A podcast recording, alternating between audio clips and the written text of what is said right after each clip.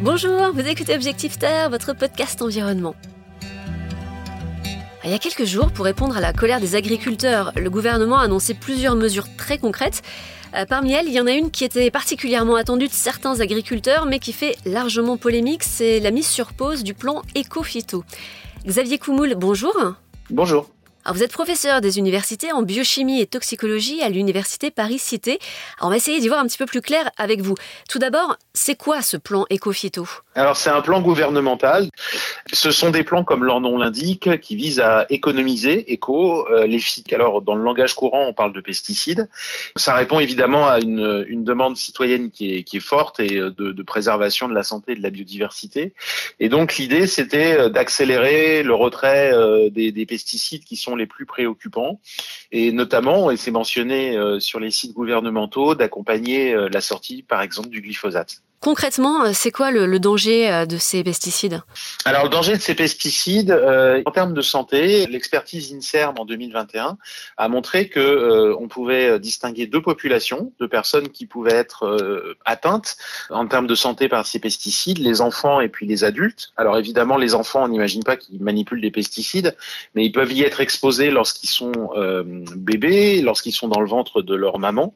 Et donc il y a deux catégories de pathologies pour les enfants qui ont été euh, mises en évidence avec un niveau de preuve qui est fort quand même. Euh, c'est notamment les altérations de capacités euh, motrices, intellectuelles en cas d'exposition à certains types de pesticides qu'on appelle organophosphorés, qui heureusement sont moins utilisés. Mais par contre, des troubles de comportement aussi sont, sont, sont identifiés chez les enfants. en cas d'exposition pendant la grossesse à des insecticides qui sont très utilisés, qu'on appelle des pyrétrinoïdes.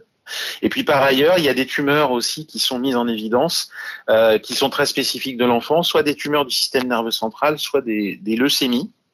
Et pour ce qui est des adultes, euh, on avait identifié euh, six groupes de pathologies importantes, dont la maladie de Parkinson, dont le cancer de la prostate, et puis, de manière assez intéressante aussi, malheureusement, euh, des troubles respiratoires. La bronchite chronique, qu'on connaît un peu tous, hein, on sait ce que c'est qu'une bronchite, et puis une maladie qui est irréversible qu'on appelle euh, la, la bronchopneumopathie chronique obstructive. C'est un peu compliqué comme terme, mais en gros, c'est une obstruction des bronches et des poumons, qu'on voit beaucoup par exemple avec le tabac, mais qui est aussi mise en évidence euh, pour les adultes. qui sont exposés assez fortement, comme les agriculteurs et agricultrices. Il y a aussi les risques sur la biodiversité. Mm-hmm. Qu'est-ce qu'ils sont? Alors les risques sur la biodiversité, c'est assez simple. C'est-à-dire les pesticides, il faut bien comprendre une chose, c'est que ce sont des molécules qui sont développées pour cibler euh, soit des insectes, soit des mauvaises herbes, peuvent cibler également euh, des, champignons. Ce sont des molécules qui présentent une faible spécificité en général. C'est-à-dire que ils peuvent cibler, euh, par exemple pour un insecte, ils vont être capables de cibler. Ben, si on prend le buis par exemple, alors c'est pas de l'agriculture, mais la pyrale du buis peut être ciblée par des par des pesticides, insecticides.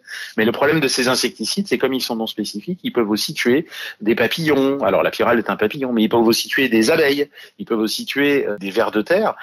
Donc quand on va cibler la respiration euh, d'un insecte, il y a des chances que ces insectes, euh, d'autres insectes puissent être ciblés, et puis d'autres organismes, des lombriques, voilà. Et donc en fait, quand on commence à s'attaquer à des espèces nuisibles, on s'attaque malheureusement aussi à des espèces qui sont protectrices, qui sont importantes euh, pour le jardinage, pour l'agriculture, etc. Et donc du coup, en interrompant la, population, on va atteindre toute la chaîne alimentaire. Euh, mais en tout cas, l'argument hein, qui était souvent revenu aussi pour euh, stopper ce plan écophyto, c'est qu'en France, on voudrait laver plus blanc que blanc. Qu'en fait, les normes seraient trop sévères en France, alors qu'on laisse passer des aliments étrangers qui sont beaucoup moins regardants sur l'utilisation de ces produits. Oui, c'est tout à fait vrai. C'est-à-dire que on est dans un marché qui est ouvert avec des traités de libre échange et effectivement, il y a des produits qu'on importe qui sont des produits qui ne bénéficient pas des mêmes normes qu'en France. Ça, c'est un problème pour les agriculteurs et agricultrices euh, en France qui est évident, qui doit probablement être vraiment travaillé du point de vue euh, à la fois des politiques publiques, mais aussi, je pense, et c'est là que c'est important de le rappeler, euh, du point de vue, par exemple, des consommateurs. C'est-à-dire qu'en fait, il faut, revenir à la base. Les agriculteurs et les agricultrices travaillent pour produire de la nourriture, et la nourriture est consommée par des personnes qui eux aussi peuvent avoir une importance puisque leur façon de consommer peut très bien inciter euh, voilà, de, s'orienter vers tel ou tel type de filière. Merci beaucoup Xavier. Merci beaucoup. évidemment, on va suivre de très près l'évolution de ce plan éco-phyto. Et moi, je vous dis à bientôt pour un nouvel épisode d'Objectif Terre.